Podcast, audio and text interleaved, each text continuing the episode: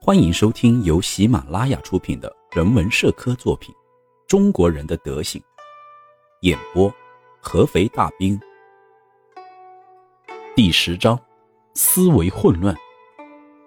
思维混乱并不是中国人特有的，也不是说每个中国人都有这个特点，这只是中国人的特点之一。与其他民族相比，中国人的智力没有任何问题。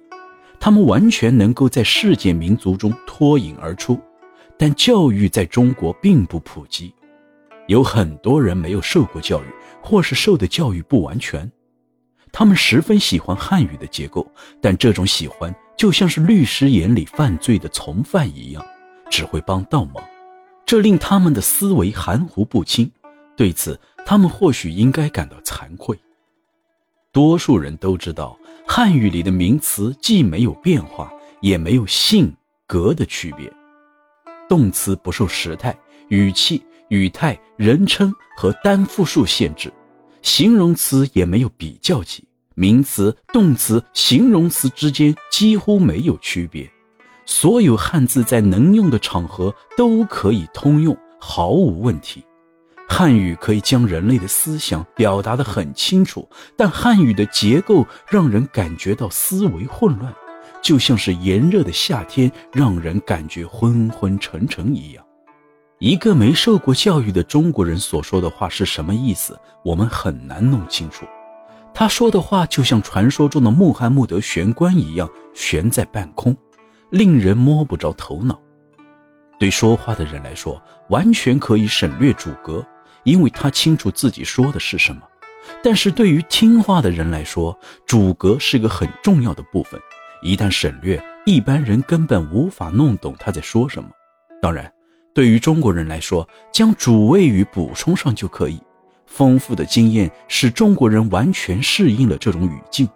总有这样的情况：一句完整的话，不知道句子中的哪个关键词被省略掉了。一般说话人的主语并没有明显的改变。但听话的人发现，说话的人已经在说他道光年间的祖父了，而不是像几分钟之前那样在说自己。我们很疑惑他说的话是怎样从这里跳到那里的。这种例子几乎每天都可以遇到。对中国人来说，这种话题的跳跃就像看玻璃窗上的小虫，顺便也能望见不远处的牛群一样，是很平常的事儿。中国人讲话时从不交代时间、地点的变化，因为汉语的动词没有时态，他们常常处于思维混乱的状态。所以在这种情况下，外国人想搞清楚究竟发生了什么，就不得不提出一系列的疑问，比如说：刚刚你说的人是谁？他在哪里呀？这是什么时候的事儿？他在做什么呀？为什么会这样？结果怎么了？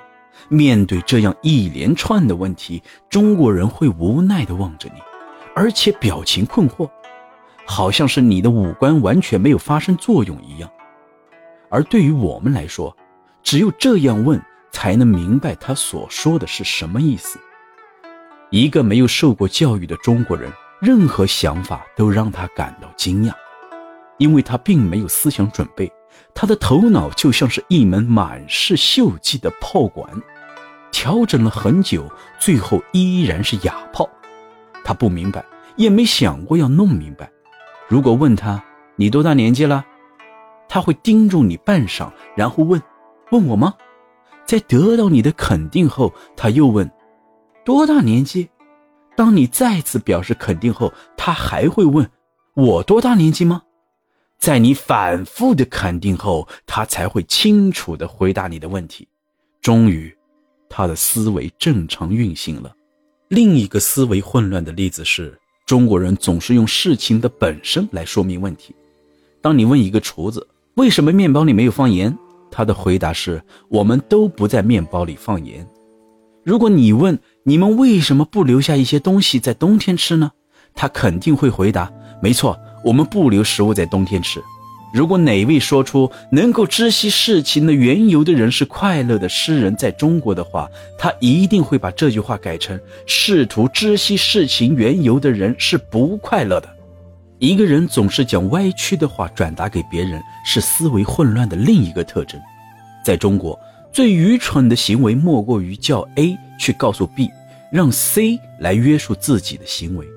这样做的结果，不是信息传到 C 那就已经歪曲了，就是信息根本就没有传达出去，因为各方根本不明白这是个很重要的信息，最后导致信息面目全非。想指望在这样精密的仪器中协调三个齿轮的契合，这个想法实在是不现实。对一个理解力强的人来说，不歪曲的转达想法也十分困难。就像是在水中插入了一根棍子，从外面看，这根棍子一定是歪的。外国人总能碰到一些奇怪的现象，对一些不正常的行为，你也许会不解地问：他为什么这样做？得到的回答十分简洁，是的，这种回答十分含糊不清，大部分还带着一些令人郁闷的常用词，有表示肯定的“几个”，也有表示疑问的“多少”。如果你问你来这里多少天了，得到的回答是“是的，我来了这里好些天了”。这种令人匪夷所思的回答屡见不鲜。在汉语中最有歧义的词语是人称代词“他”，这个词语可以表示男人、女人，也可以表示动物。有时候说话的人只是含糊地指向他所说的人的所在方向，或者是指向住所。他更多的被认为是一个指定的形容词，或是关系代词、指定代词。中国人的对话在这种情况下就像是法庭上证人的证词。他拿着一根棍子，他也拿着一根棍子，他打了他，他也打了他。如果他和他一样狠狠地打他，那就不是他打死他，而是他打死他。这种斗殴的证词绝对会让听的人一头雾水。你突然问一个懒散的仆人：“刚刚叫你为什么不来？”他会直接回答你。不为什么，这种混乱思维经常会惹怒做事有条有理的西方学者。厨师做饭时总是习惯性的想把佐料用光，当他做下顿饭时就会少放一些佐料。若是问他，他会回答说已经没有了。如果再追问下去，为什么不再弄一些？他会干脆的解释说我没有弄。算账时，你算好账后，打开保险柜，将零钱付给他。又杂七杂八的聊了很多，然后他才说还差了一笔账没算。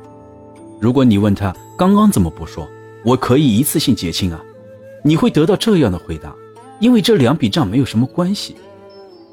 还有一位医生，花了大把的时间给病人看病，但是一会儿的功夫，这个病人又回来了。医生表示他的病已经看过了，这时病人会简单的说：“啊，我还有其他的病要看。”延误病情治疗对我们而言是最愚蠢的事情，而在中国，这种现象很普遍，原因是病人太忙或是没钱，他们觉得忍受病痛的折磨要比花钱买药便宜得多。其实有很多病都是因为延误病情而恶化到无法救治的地步。有个中国人，他家离医院非常近。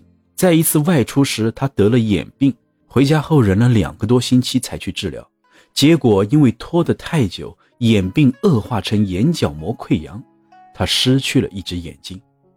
还有个病人每天都在医院治疗他颈部的溃疡，到十八天，他又说腿疼的让他无法入睡。医生检查后发现他腿上也有一块溃疡，已经恶化到茶碗口那么大。医生问他：“你为什么不早点说呀？”他回答：“我想先治好脖子，然后再治腿。”这些现象在中国人的生活中屡见不鲜。就像英国小说家查尔斯·里德在小说中写的：“人并不缺乏智慧，只是有一点愚昧。”中国的教育很难让人理解与掌握一门学科，更谈不上实际应用。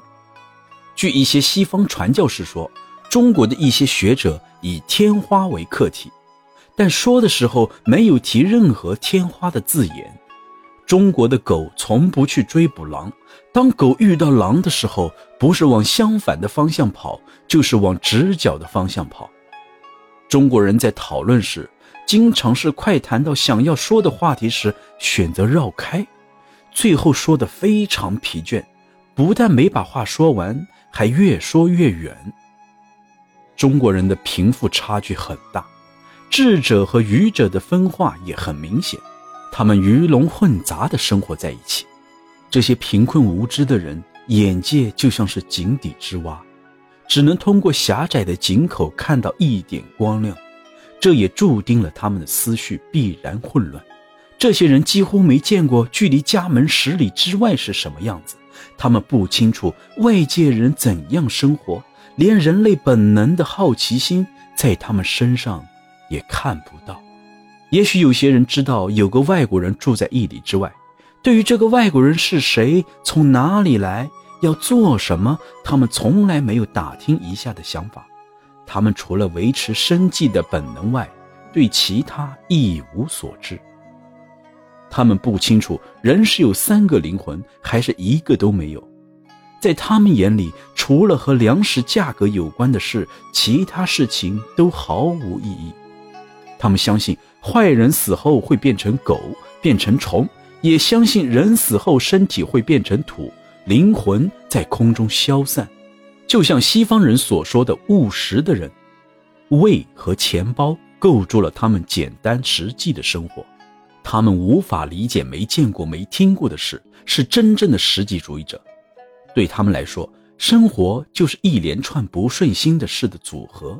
除此之外，他都选择不信，变成一个彻头彻尾的无神论者。只要一点点尊敬和食物就能够得到满足，这种天性是与他们生活的环境息息相关的。对他们来说，肉体是与精神和心灵无关的，是独立的存在。这样的人。就像一直沉睡在夜里一样，想要唤醒他们，就必须灌输一种新的思想，向他们展示古代基督教的创始人所讲述的真理：人是有精神的，只有这样，神才会赐予他们智慧。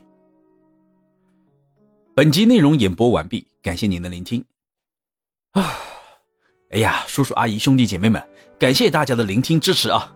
录书不容易，希望大家能多多支持一下。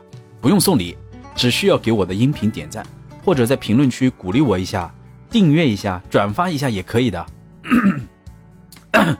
这个嗓子要清一清，录完了以后可以清一清。其实状态，感觉这几集录下来，我感觉状态还是往上走的。而且这几次录的内容啊，我感触也很深。虽然说这一百多年前的清朝很落后，外国人的看法呢也会有些偏见。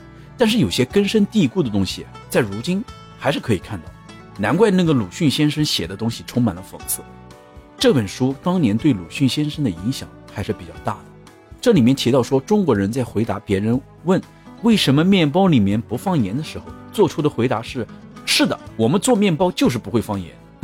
这种口气确实是我们很多人都会常用的，而老外喜欢讲究逻辑，所以他们很难理解怎么会有这样的表达，觉得不可思议。回顾历史，我们可以发现一些传统美德，也可以发现一些陋习，这些呢都会让我们中华民族茁壮成长。我觉得是很有好处的，啊，好了，再次谢谢大家的，再次谢谢大家的时间，感谢感谢您对大兵的不嫌弃，能够听完真的不多啊！祝您每天都有好心情，请订阅我，可以收到我的下次更新，谢谢。